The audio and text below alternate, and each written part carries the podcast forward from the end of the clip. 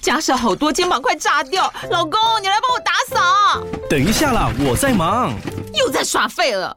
我忙着找虎标红色万金油帮你缓解肌肉酸痛啦。这瓶百年口碑天然草本配方含有温感肉桂，按摩更有效。省下的家事交给我，老公，爱老虎油。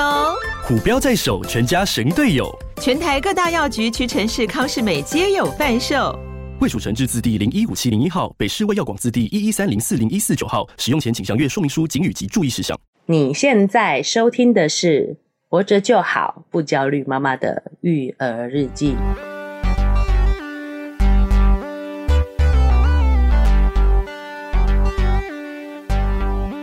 我是营养师瑞文妈。大家好，我是奶舅，又到了我们不焦虑妈妈的追剧时间了哦啊！其实我们这一集哦，是我们第三季的第一集、啊，因为我哦，们是已经要迈耶，入第三年了嘛，对，啊所以一开始想说，我们是不是应该聊一些育儿话题，不要用一个这个讨论剧集、看剧的这个内容来做我们新一季的开头？ 对，对啊，以免人家误会我们是这个影视 频道。我以为人家误会我们没有题材在走下 坡了。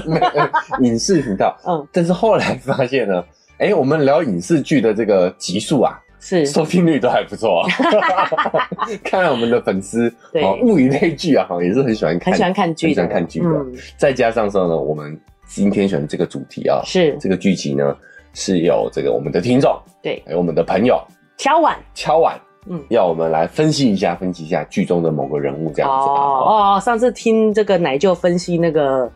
黑暗荣耀》很过瘾，那很些过瘾哦，想听奶舅的这个对于这部剧的看法，这样子 是啊、是是，哎、那我们就当仁不让了哎啊、我也很好奇耶，我们是很宠粉的，啊， 自己讲宠粉，好恶心，好恶对啊，哎，所以他这个要求，我们就这个立马就端上来了， 好不是好？是是，好，我们今天要讲的就是我们这位听众呢，敲碗要聊的叫做模仿犯，是的。我也很好奇耶，因为说实在看这出戏的时候，我就是觉得哇，好恶好恶，好变态，好变态， 我就是很想知道。结果奶舅居然跟我说，他有很多事想讲，哎、怎么会有这么啰嗦的奶 舅？就什么都可以，什么跟育儿有关。 是的，是的是的，好，我们就是这么的有这个联想力，对，啊，这就是创造力的一部分。创造啊力，，创造就是把不关联的事情连接在一起啊，啊就，创造出新的东西来了。 所以奶舅才是真正的学霸。个屁啦！好， 我就是创造力被弄坏了啊，对对所以就觉得说对这对对啊好恶好恶，就结束了这样。对因，为那位听众有在私信我说，如果 让我很受伤，他很抱歉， 他不是这个意思。哦你有这刚样刚 complain 就对了不。是啦，我们上一集有讲说我有点受伤哦啊，真正的学霸这件事 情。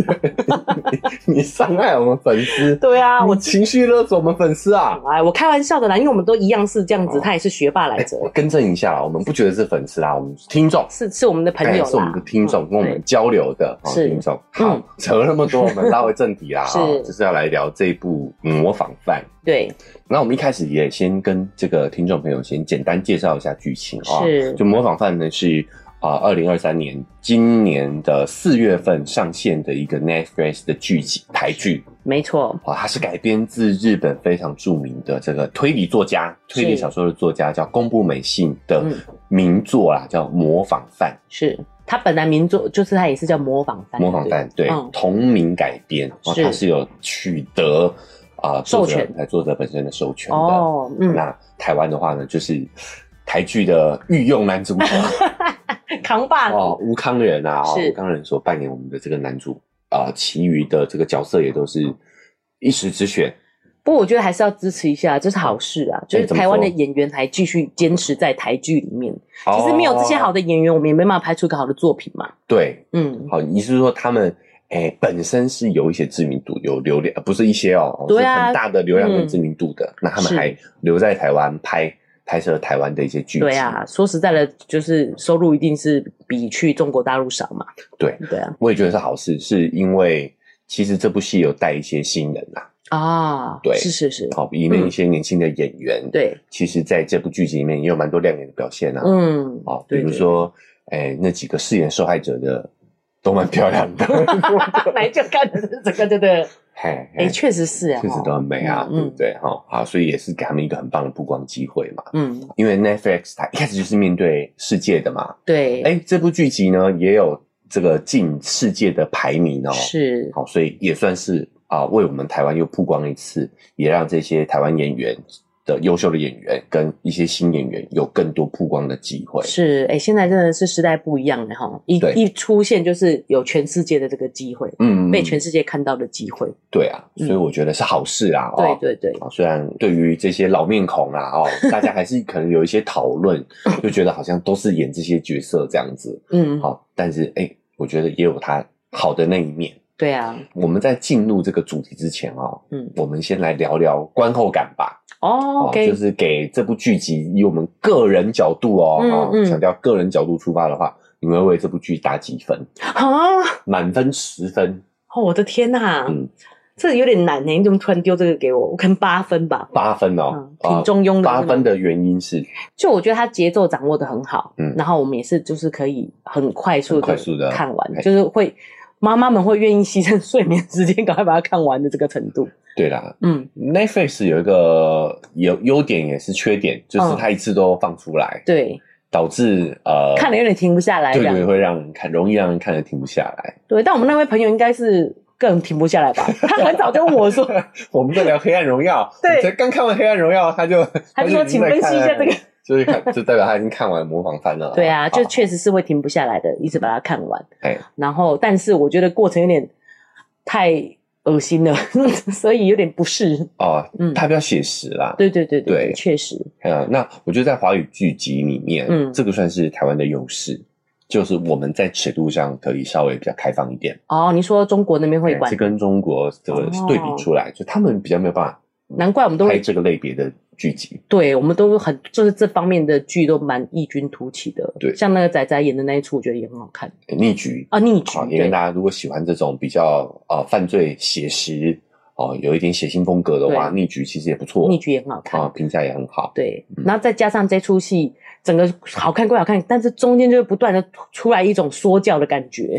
就会觉得很 烦。哦，所以你也是觉得啊整体上不错，但对也有一些小缺点，对不对？是，我觉得说教意味有点浓厚了。没哦。错，哎，这点我也认同，我们嗯后续也会来针对这点来讨论一下。是嗯是。好，以那奶舅自己的感觉嘞？我自己的感觉是，你帮他打一下分 数嘛，考出考题给我。 我既然会这么聊，一定是我自己想过了。，对 啊，我知道我觉得大概七分而已。真的假的？对，哇塞，这要写在标题上 来，模仿犯奶舅评分七七。 分。哎，因为我个人是蛮喜欢这种类型片。对，所以我觉得逆局真的好好看哦。嘿，嗯嗯，逆局有逆七局几点分五？，嗯啊，才七点五，你打分很严格哎。对对，我来讲应该是八点五。因为哈，我会打这个分数的原因是因为我对于呃原著是有一定的了解的。 哦，哎是，我嗯本身就很喜欢这种犯罪写实风格、推理嗯，的内容，对，好，所以我看的比较多一点。嗯，所以如果今天你没有一些让我意想不到的反转的时候，在我心里的分数就不会太高。哦，所以你没有觉得意想不到哦，也没对。有其实看到中间的时候，你就跟我讨论过这件对啊事情了，对确实是对这样子，没错。对，然后在第二点呢，就是我呃原著有更优秀的地方，所以相较之下呢，哦，对，但我必须要说，在所有的改编版改编本来就里容面易这样，对不好，对？因为在日本其实它也改编过很多次了，哦有是哦电影版也有日剧版等。嗯在相较之下，我觉得台版的相对优秀。哦，说真实的在哦对，他们是不是日本还是有一点他们的框架啊、束缚什么的，是因为这原因吗？哦，我觉得有，嗯我觉得有。哦，那再来是这本书本身内容就非常的多，它很厚啦，哈哈，所以你要把它改编成剧集，要做三剪，就其实是有难度的，本身就很有难度哦了。理对，解，所以我觉得，如果以我的角度来说的话，对我会觉得喜欢这种类型的人再去看，啊，哎、就不会说推荐给所有的妈妈们、爸爸们去看。因为但我们会。就像聊，应该就是跟育儿有相关啊呐。对对，我们会聊育儿相关的好哦，但我觉得你可以，如果你不是很喜欢这种血腥风格、写实犯罪风格、推理风格的话， 听我们讲完就听我好了们讲吗？就好了。真 的，真的，真的，真的，嗯就是因因为我们一直强调，就是父母们看剧哦，其实对是时间是很宝贵的，没错，没错，好，对就还是要带着一个开心的心情。对啊他就是这样子对对说教，然后又有一点血腥，看了有点不舒服。哎这样呀嗯，对不？哦对，好，而且我们讲不焦虑嘛，嗯我觉得你看完呢，其实是会为你的育儿生活增添一点焦虑的。对，没有解决办法，对啊，然嗯后你也会觉得、哇，外面的世界好危险，对，对不对？那对变态杀人犯就在你身边，他讲这种话， 有啊，母汤看母完那汤，困难对，小孩母汤他，欧北照，对，嗯嗯，哎，所以我会觉得，对于我们的族群来说啦，对，哦除非你特别喜欢这个类别，哎，哦不，然的话没有那么推荐。嗯，好，我们接下来就要进入到我们剧情的探讨了哦，是所以也要再次提醒大家，我们会有暴雷哦，是我们是会剧讲透的的比较深入一点，是会有剧透的哦，哈、嗯所以如果你还没看，或者是想要看，对想要保持那个新鲜感的话呢，哎，建议大家可以看完之后再回来听。嗯反，正他现在全部一次上完了嘛，对啊哦十集而已，是。熬个夜就看就完，看完了，呃，瑞妈熬两天就可以看完了。 熬完夜再来再来听，是好是是对。那或者是你想直接听完我们的分析对，也可以，嗯好，再考虑要不要去看，因为奶就不推荐的嘛。好，再次强调哦，哈、嗯剧迷不要来骂我哈、嗯我们这个育族群儿的族群，对哎嗯，我觉得确实没有那么推荐是啊、整体来说的话，我觉得也有七分呐、嗯就如果你是有一些喜欢这个类型，或者是比有比较多闲暇时间的，我觉得还是蛮推荐你看的。是，台剧之光嘛，对对对，好嗯，那接下来我们就来聊一下它的剧情哦，在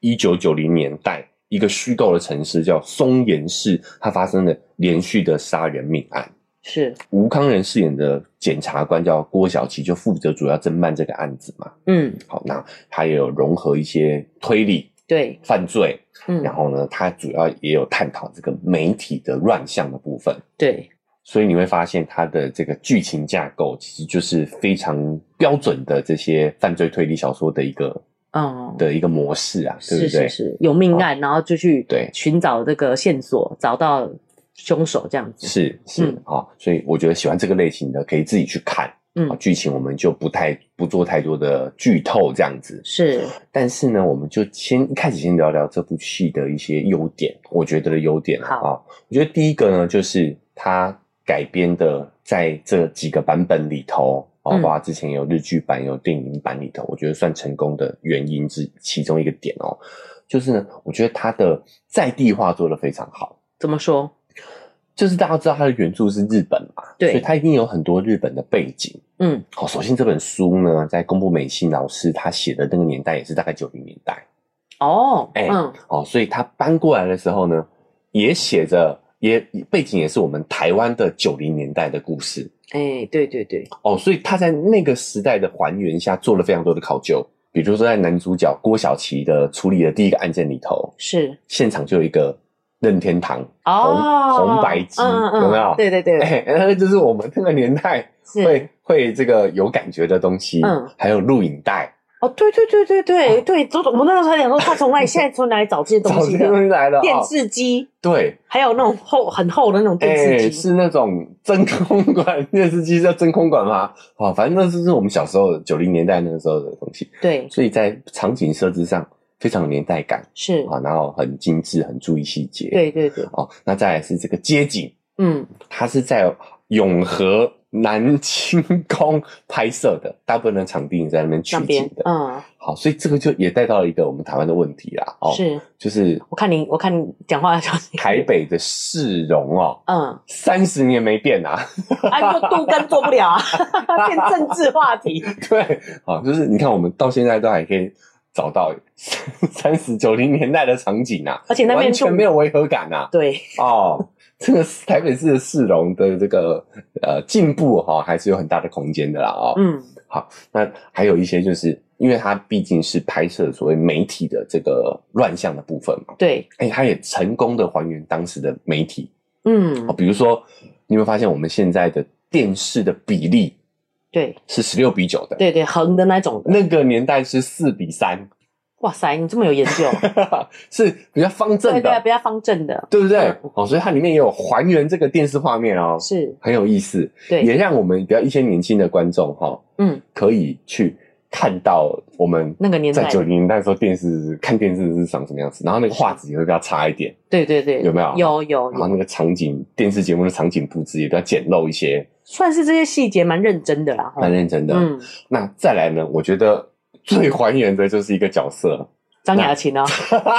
你 不要这先样讲 讲出，来，好，就没是有他自己有承认，他他他说他演的很好啊，对，对啊，就是由林心如所扮演的这个姚雅慈，对，就很明显，她当从家主播，当家主播，她在这个妆造上，对还有她的那个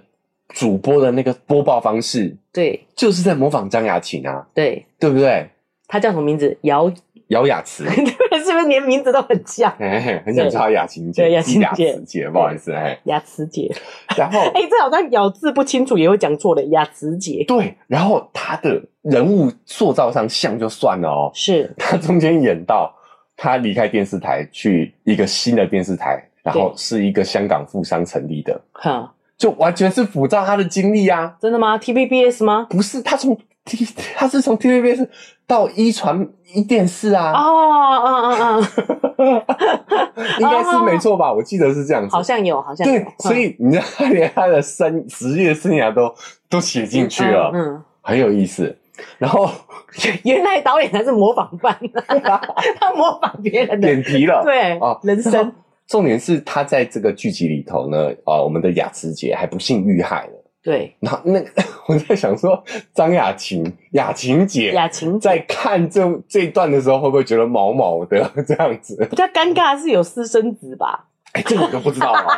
好，雅琴姐，这我不知道哦，对对好对我不知道，这个应该是主创的创意啦，哈，是创意是的是部分。这所以嗯我觉得他们想讲的也很多吧，可能有一种你就是身为自己又是一个女性，觉得想要推动女生在工作，嗯，但是又要把自己有小孩这件事隐藏起来，对不对？对那个犯凶手有点出这个问有题、啊，点出这啊个问题点啊，对对对。嗯好，是总总之，这个在这是他的优点，是，我觉得在很多方方面面细嗯细节，那这个也可以聊一下哦，简单聊一下，就是我们在那个时候在看剧的当下，我们有讨论说，哎，为什么场景要设置在九零年代？对好，我觉得除了这个书本这个原作啦，哦，嗯原本就是在九零年代写的之外，九零年代走红之外，我觉得还有一个原因就是，像这种有点怀旧元素的戏剧啊，哈、嗯越来越受到这个呃投资方的欢迎，也是因为有大数据的一个呈现。哦，就是我们这些老灰要在看电视的，对哦，就是其实呢，他们在大数据的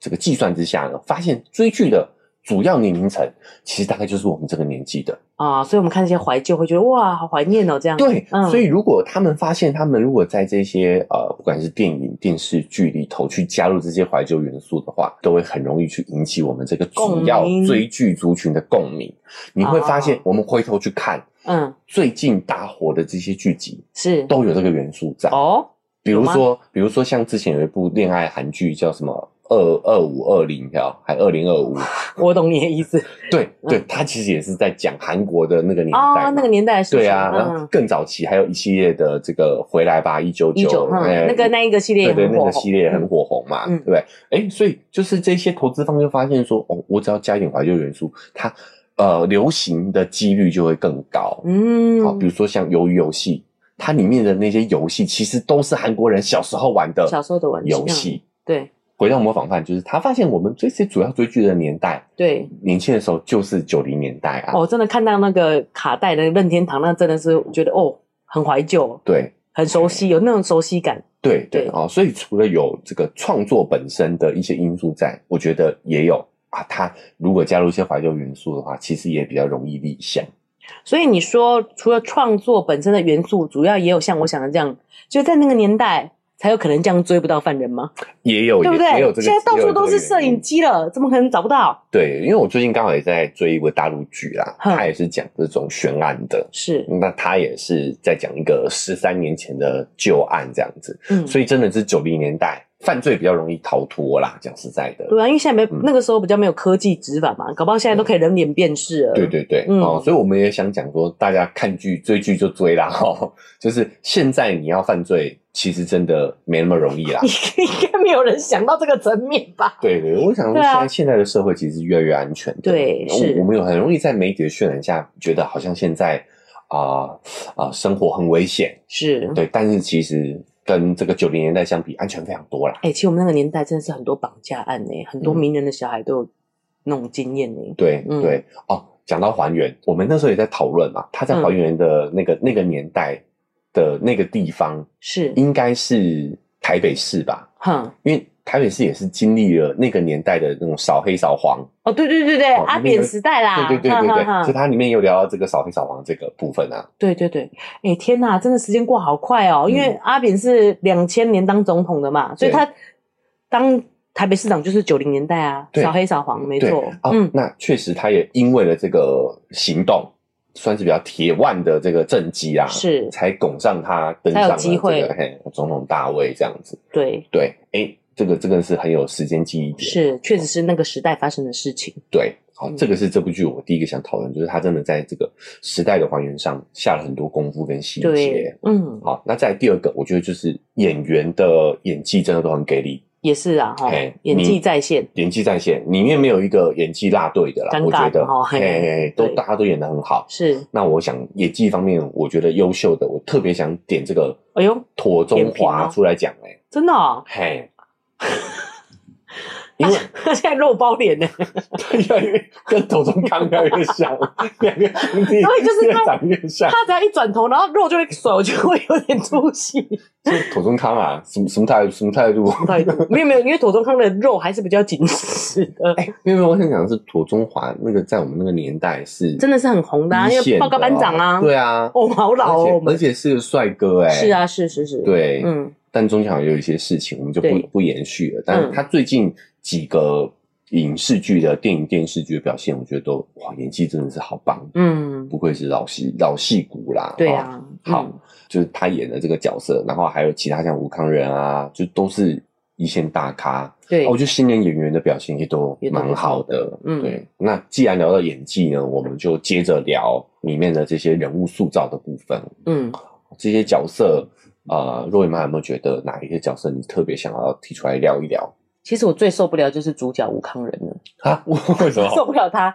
因为我觉得他自己其实过去也是有故事、有背景的嘛，哦，他带着自己这个伤痛，然后有点投射到他的工作里，嗯导致他工作已经过度的认真，哦已，经不堪负荷了。我觉得这都是给大家带来麻烦的一件事情。哦，他也是有这个悲剧在他的这个创伤里头的，是，哦，所以他带着创伤呢，就我有点想介于工作来逃避他的对创对伤，对对，是逃避哦，逃避嗯他的创伤，那所以就有点用力过度了，对，哦甚至会影响他周边的人，哦，是啊使他的这个身边的人进入险境，对，好，这也可能是这个肉圆妈不喜欢他的地方。嗯，而且你这样子工作真的不能当做常态，你这嗯样子就是、这个不是一个正常的一个工作流程嘛？对，对啊，工作流工作流程，戏剧本来就应该这样表现啊。好，那你既然提到这点哦，我就来顺势讲一下他的一个缺点，嗯，就是太传统的英雄主义的叙事对了。对对对对对对对，哈、我不喜欢这样，他就是好像就是英雄的那个感觉，对哦，我我讲一下原著哦，原著它其实分量为什么会这个篇幅这么的大哦，嗯这么这个很很厚厚一一本本哈、哦，就是因为它其实是从它其实是分三章，嗯，第一章就在讲这个凶杀案。是第二章呢，他从凶手的角度去看这件看这件事情，哦，对。第三章呢，就慢慢把它收束到结尾去。嗯所以他的这个原著之所以是神作、哦，就是它是比较像一个群像戏，嗯，它从各个角度来看一下这个这呃个社会事件，嗯哦，凶杀事件，是从每个人的角度去探讨。对，它是一个群像戏，嗯但是你会发现群像戏其实不好拍。对对对，没有一个重点，没有一个对重心这样子，哎、我们观众还是喜欢看传统的英雄主义叙事。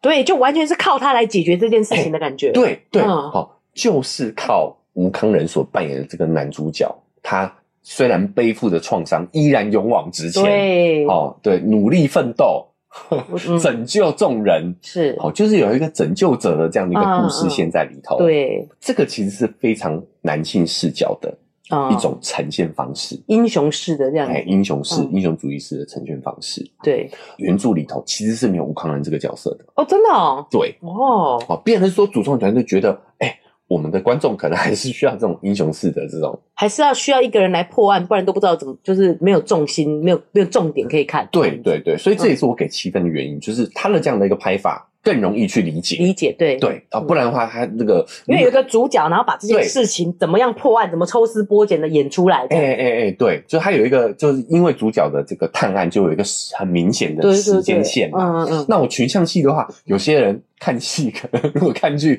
分神一下，就哎、啊，现在演到哪里、嗯你就不知道他了。刚才说什么 对对，因为他的呃群像戏比较难拍，嗯，但如果他真的把群像戏拍好的话，哇，这部戏就是神作了。讲实在的，这才是真的社会运作的模式才对啊。对对对对对，不会有一个线性的发展，对好，不会有一个英雄式来拯救众人。其实社会上很少这样的英雄人物啦。嗯，而且对这样子也会让人家觉得，所以事情没办法解决啊。你除非真的出现了这样一个人，对啊，对不对？所以就会让人家觉得很没有把问题解决的感觉。是，嗯是哦，那也会忽略很多像这样的一个社会事件。我们应该改变的是去解改变这个社会结构，，对好、，从嗯，法律上、社会文化上去做一些调整，对，而不是期望有一个英雄哎来拯救对，大来家。拯救大家。嗯哦，所以，所以我我觉得这个叙事的这个模式，我是没有很欣赏啦。是，哦我觉得原作神就神在它的这种多线式嗯，群像戏的这样的一个啊写、作方式，难怪就很恼人， 就是可能就已经有点老派，对不对？对，不断的一直在讲这个人就是多么牺牲奉献这样子。嘿，嗯就还是有点英雄主义啊，哈。是那还有一点就是，我觉得他少了所谓的女性视角。嗯，就在雅慈姐不是吗？雅慈姐最后也是受害者啊，哦也是被害者啦，不是受害者， 被害者。对就是其实，在原作、哦、好像还是觉得女生是柔弱的那一方。，哦对，其实，在原作、哦、最后发掘出真相的其实是记者的那个角色，是由江一龙所饰演的叫陆延真的一个年轻记者。哦，其实，在原著里头是他最后发现了真凶的真面目，诶，那在这个里面完全没有他发现一点的迹象诶，有啦，有迹象，他有帮忙，有帮忙，对对所以你看，他还是一个是一个很男性凝视的一个剧情推演嘛，哎对，就是也英雄，哦就是一我只个在旁边男帮性忙，英雄，嗯女性就变成只是辅助者的角色，是，对吧？嗯，好，甚至呢，你看哦，像您刚刚讲的那个雅慈姐，对她其实发现了真凶有问题，对，但她也只是选择离好开新，闻，哎、对，选择逃离这个问题而已，她没有对想要解决。嗯，对吧？嗯，好，呃，真正张雅琴不是这样的，雅琪 姐雅听琪到了姐吗？对好，对对听到了吗？好， 但是呢里面的女性呢，就除了只是辅助的角色之外，就大部分都是是被受害害者者，对对啊对，都是被害者。嗯，所以你会发现，这里面其实是有一些性别刻板印象的，对就女生就是一个辅助的角色，女生嗯就是一个等待别人来拯救你的角色，是，对啊嗯，好，所以这个这样讲也没有错啦，哈，嗯，对，但是就是比较角度比较单一，偏向男性视角一点而已，还有中间就是那个妥中华他的那个女儿也有遇到那个遇害嘛，嗯嗯不算遇害吧，就是里面这种偏说教的也是有一种，看吧，你们就是爱去这样玩，就会变成这样，你知道吗？就有还是有一种哦责怪女生哦哦哦喜欢铺哎路、喜欢去夜店才会男男性遇到危险，男性说教，对对所以所以很我说教哎、啊、我对这部片就是稍微反感的地方，我就缺点哦，也就是因为它真的太男性视角了。对，然后就会说。男性说教，对，就会说你看吧，你现在遇害才知道珍惜家人的啰嗦，家人真的就是很啰嗦啊！ 我就想说太直接，对，所以有很对多啊说教的成分在，嗯对不对？好，所以对六人帮也看得有点不快。对啊，啊就对是说平常人，就是你看你要珍惜我的啰嗦，你遇害你就知道了，这种对感觉。哎、所以我本来是想这个聊一下这个男性视角的影片跟女性视角的影片哦。嗯，那我觉得我们另外再开一集来聊好了。是就是我觉得现在其实有很多越来越多很优秀的女性视角的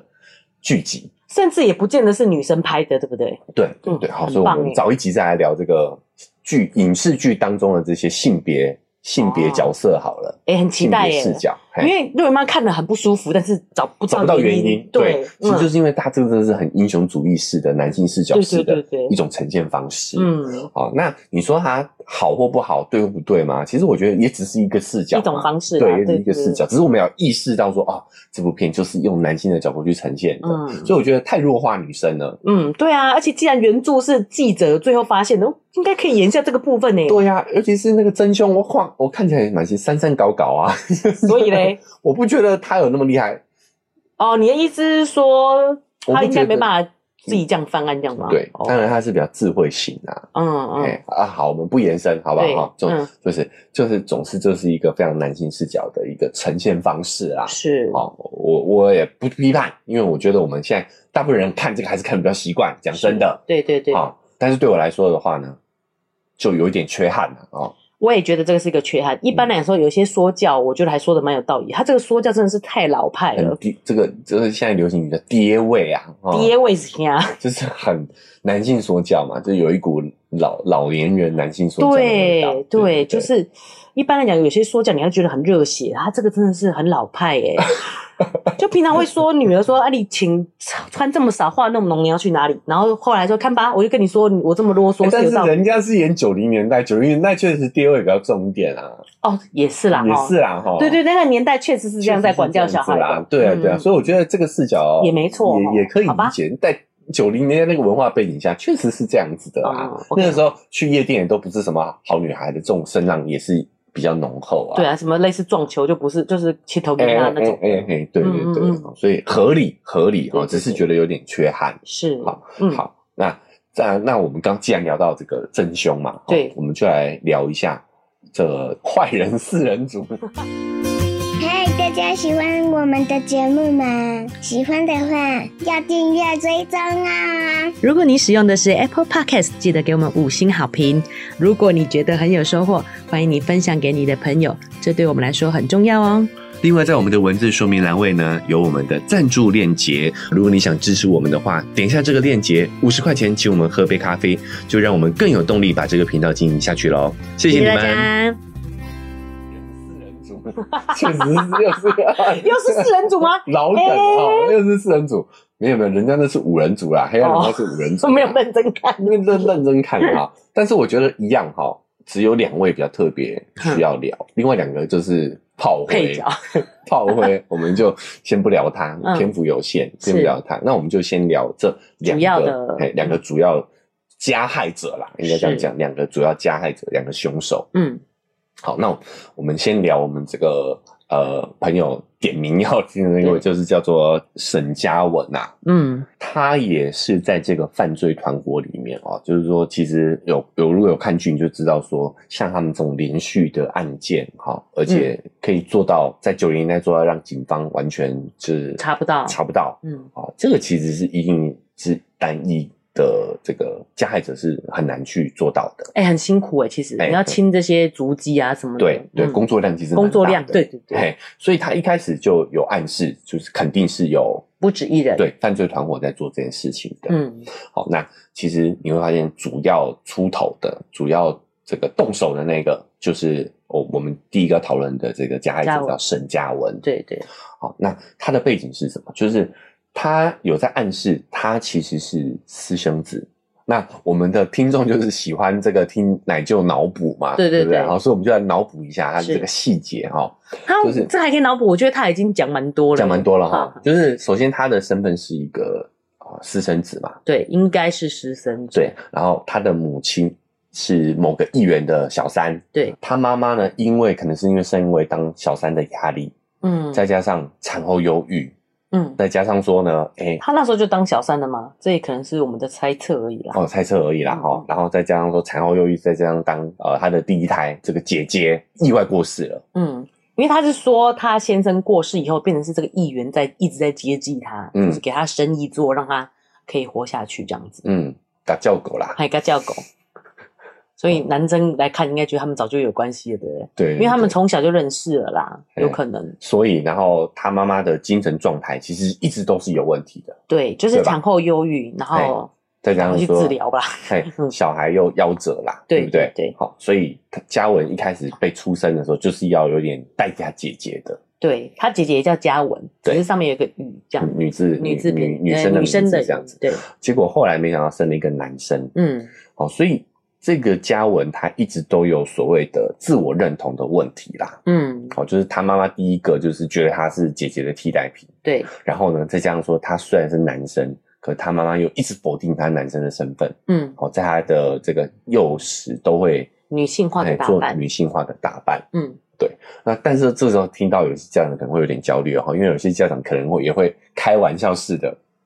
把小孩打扮把小孩，有有打有扮，我有遇过，而且就留长 发。对对、嗯但是我觉得最主要还是是要看你跟孩子之间的互动跟关系啦。哦，对，如果你是尊重他的状态，他也有这个意愿跟你配合的话，其实没问题。哦，嗯，在这个在这个剧情里面，很明显是强迫，强迫的，嗯好、而且是完全否定了这个啊、嘉文的自我的，嗯，好、所以他直接把他当成那个姐姐在养了。对嗯，导致他其实这个嘉文也有很长期的精神问题，对好、，比如说他一直会看到他姐姐的幻影，是，对吧？哦，就有点幻觉，其实已经是精神官能症了，对啊是不是他也是要、也也应该是要去看医生的。是，他的跟母亲的关系，造成他对女性其实有很深的敌意的。好、是他他的第第一次犯案其实就是把女性投射了他姐姐的形象嘛。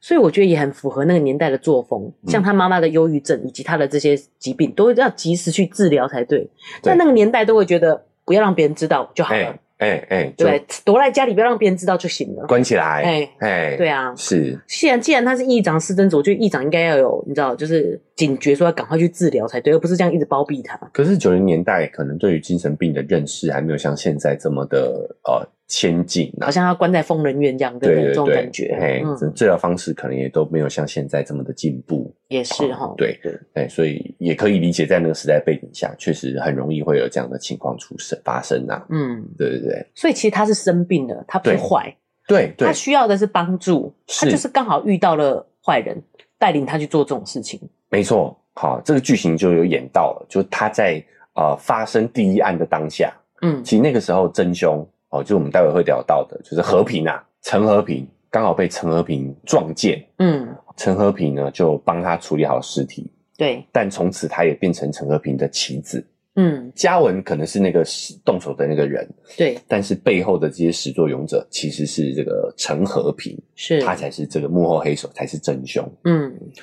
所以这真的是非常小概率的事情，欸就是运气不好遇到这样的人。，对对对，这世界上有这样的人很少吧？哎、是少数的。对啊好，我们就接着聊一下陈和平啊、嗯陈和平就是这个大雷啦，哈，对对对就是因为他就是幕后的黑手，是而且在前半段他都是正面的形象，对后半段才会揭露他其实是幕后黑手。其实我有乱猜猜到他，他看起来就不像是正派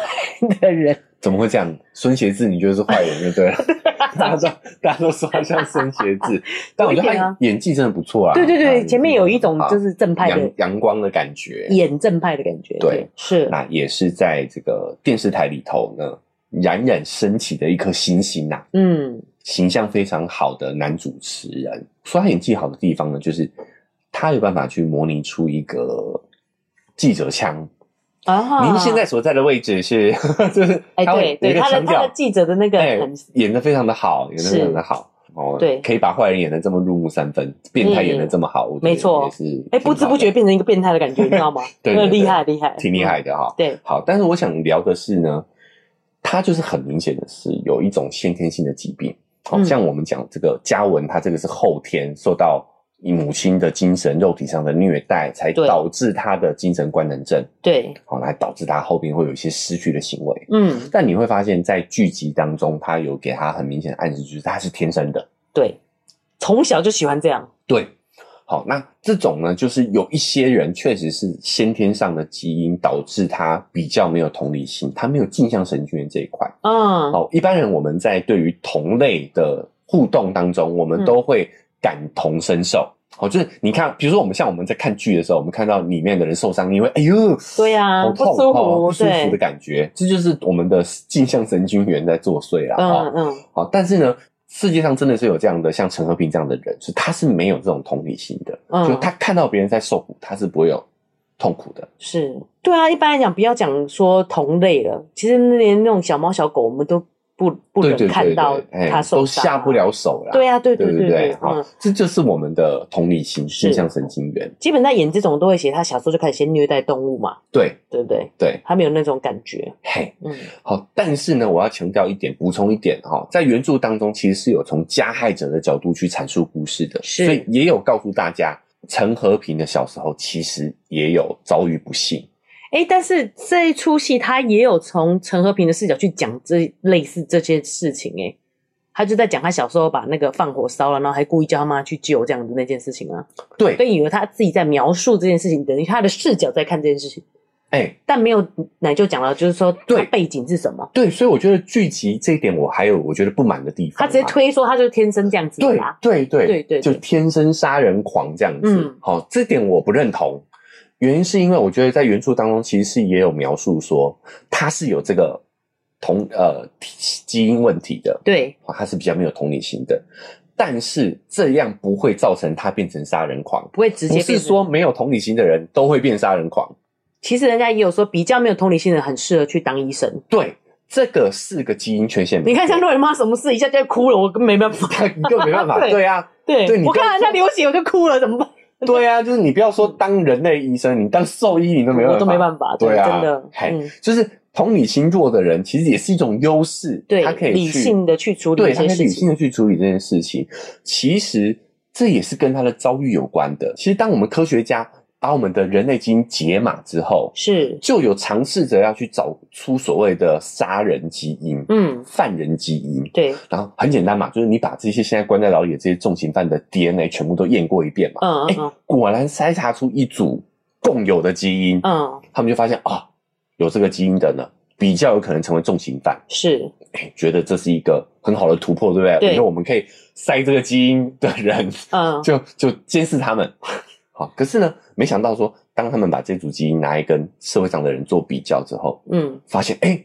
真的有一群人，有部分的人，其实蛮小一部分的人是先天有这个基因的，哦，但是他也可以正常的在社会上活对嘛，。但他们发现这些人其也实不会随便杀哎、人，活得很健康、正常、阳光啊、哦真的哦对啊，不止不会犯案，他们还是活得很正向的，对，所以那个时候科学家就发现说，其实拥有这个基因不会导致你犯案，嗯，更大的影响其实是发生在你的环境是，对你造成的影响。哦，对，但是剧集它可能没办法，没有那么大篇幅去对阐述这一块他。们预算只有十集 啦， 不要再怪他了，对，小说更厚啦。哦嗯，所以变的是说，他强调说这个杀人犯就是天先天的，天的，嗯哦，嗯，其实忽略了说他其实在原生家庭也遭受了很多的虐待。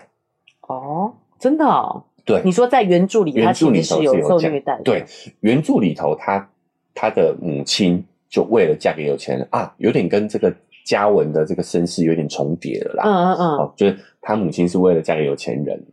然后不断带着他改嫁，呃，所以他自己对家家庭有一些问题，嗯嗯，嗯所以他第一次动手杀害的是他的母亲。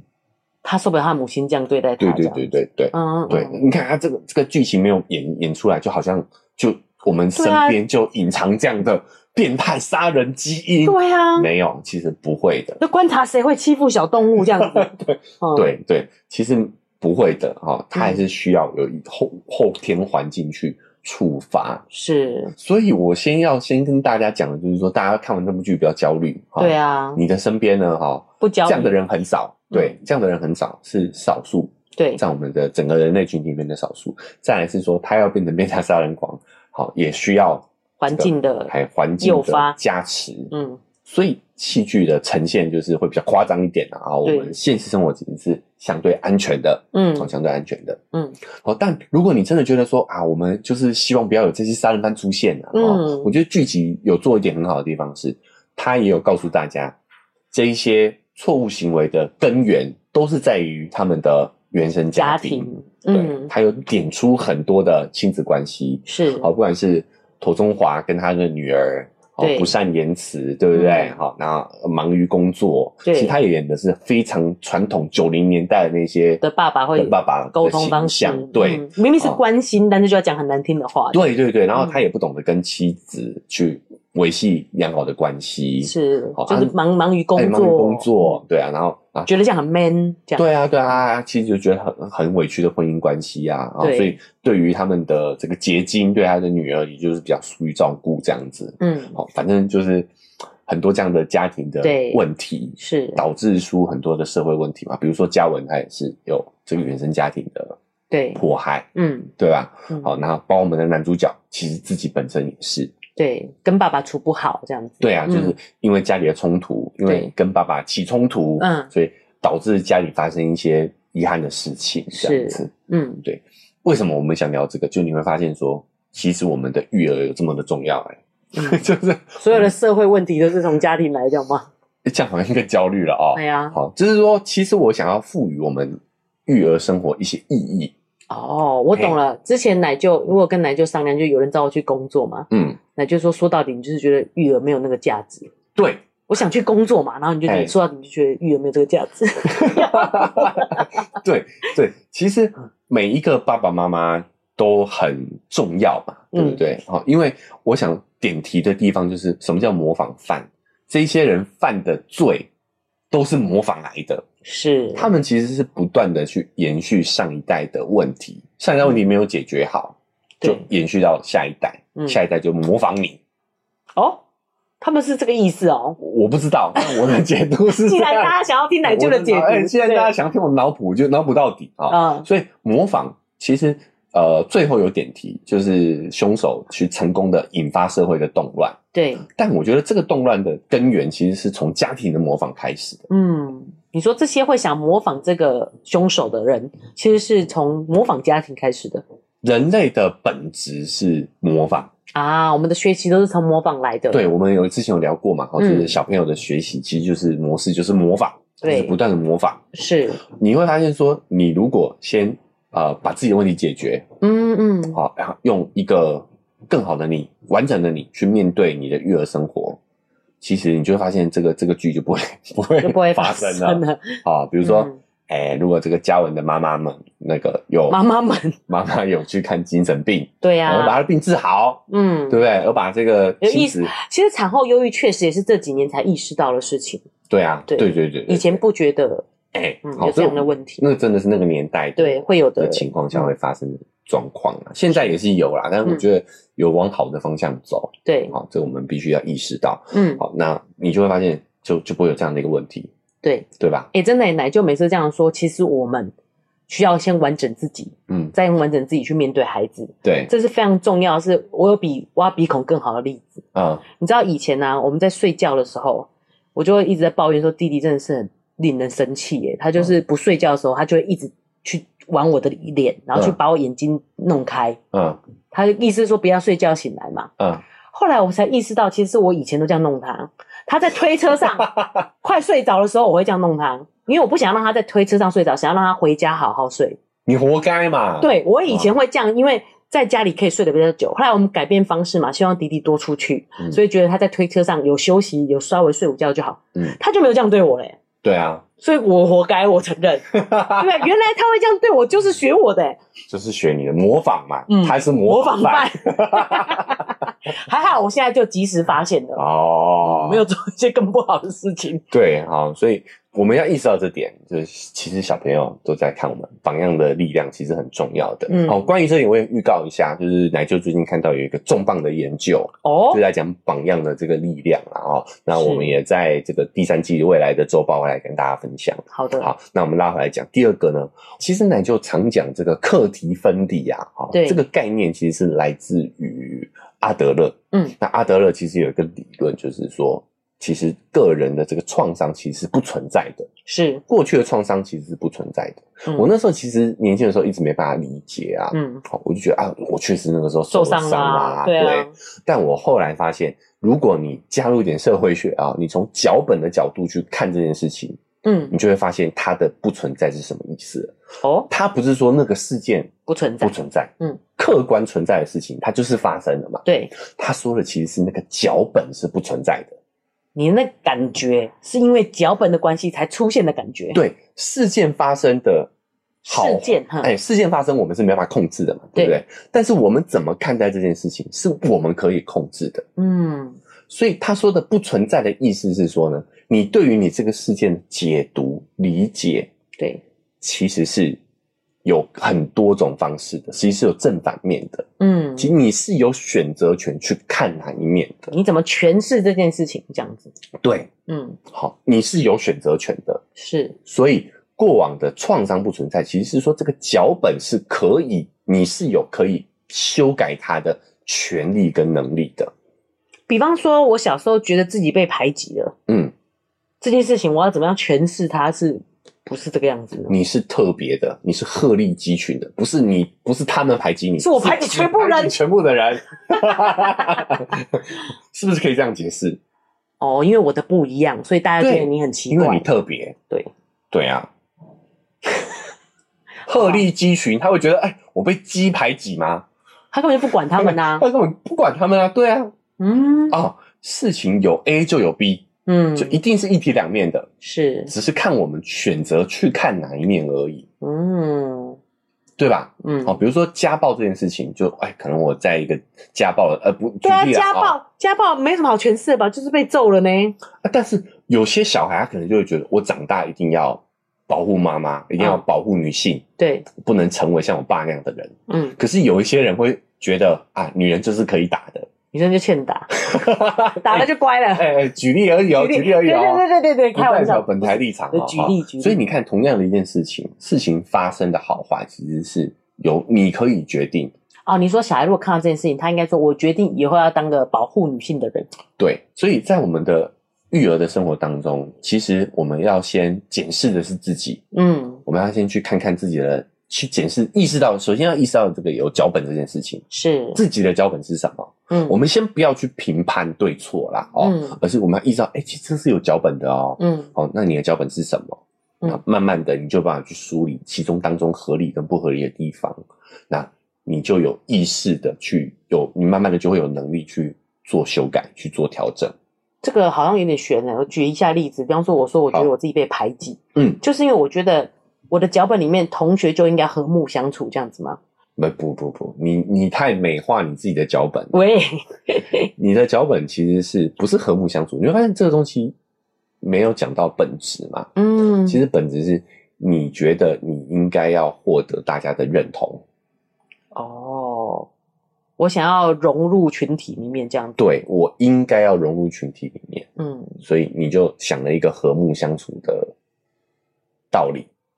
啊，嗯所以我其实还是很想社会化的，我想要跟大家，你知道，就是融入这个环境里面这样。其实这个社会化没有没有错啊，我们讲嗯社交能力很重要嘛。嗯，但是呢，这个 我要预告了哈，就是我们未来讲一些这个权力规则的时候，是我们会讲到说，我我们理解的那个融入人际关系，嗯，跟呃真实有益的人际关系其实是不太一样的。哎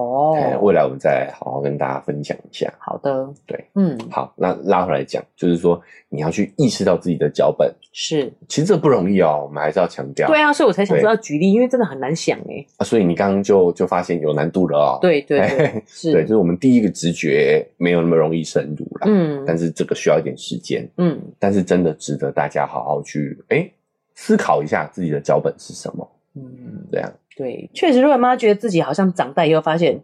没有获得别人认同也没有关系，比较没有那么在意别人的眼光了。哎但是我如果没有回想到我小时候这件事情，我其实这个创伤可能是继续存在的耶，继续存在的所以我才会动不动觉得肉圆被排挤啊。对。嗯，但但老实说，就是肉圆妈举的这个例子算是比较不痛不痒啦，对对，好轻微的，轻微的啦，皮肉伤啦。嗯，但我相信有一些人可能会有更严重的这个是是 issue，有对更严重的创伤需要去调节。嗯，好，那哎、最后还是要强调一下，就我们也不是专业的对对人士对啊、哦嗯所以如果你有需要的话，我们真的经济能力许可、时间的许可的话，还是建议去找专业人士来提供你这个一定的帮助，对我觉得会比较好一点。没错。好，嗯，那我们只是按照我们的这个经验对跟我们的感觉，给大家一些这个分享，嗯跟大家给给大家做一些分享，对，提出我们的想法啦，这是我们的嗯想法，对嗯哦，希望也引起大家的思考就可以了啊。是，哦，实际上希望大家还是能够放开心胸去寻求专业人士的帮助。嗯，对，那当然我们也不是专业的编剧，对， 所所以以上的脑补呢，哈，全部都是奶舅的天马行空。那哎、我们这个每一次剧哦，一聊都聊开，聊不完对嗯说不起来哈对。对因为那个时候还想说，哎、这个模仿犯，我们这个育儿频道到底有什么好讲的？哦是没想到又聊了这个一个小时啊，哈没。错，但是好剧就是有这样，就是有这样的魔力，会让人不断想讨论嘛。是，嗯这个就是会流行的剧的一个魅力所在，对不对？嗯最后肉圆妈还有什么要补充的？就包含这个女主角的弟弟啊，嗯怎么样也不愿意把事情告诉女主角，我就觉得很很焦虑吗？对于家长来讲，说小孩要发生事情不跟我讲，到底是什么原因，你知道吗？